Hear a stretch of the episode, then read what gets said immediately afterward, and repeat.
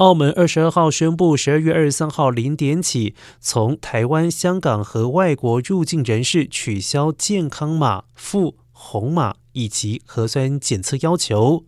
但是仍然要求采样日七十二小时内核酸阴性证明入境。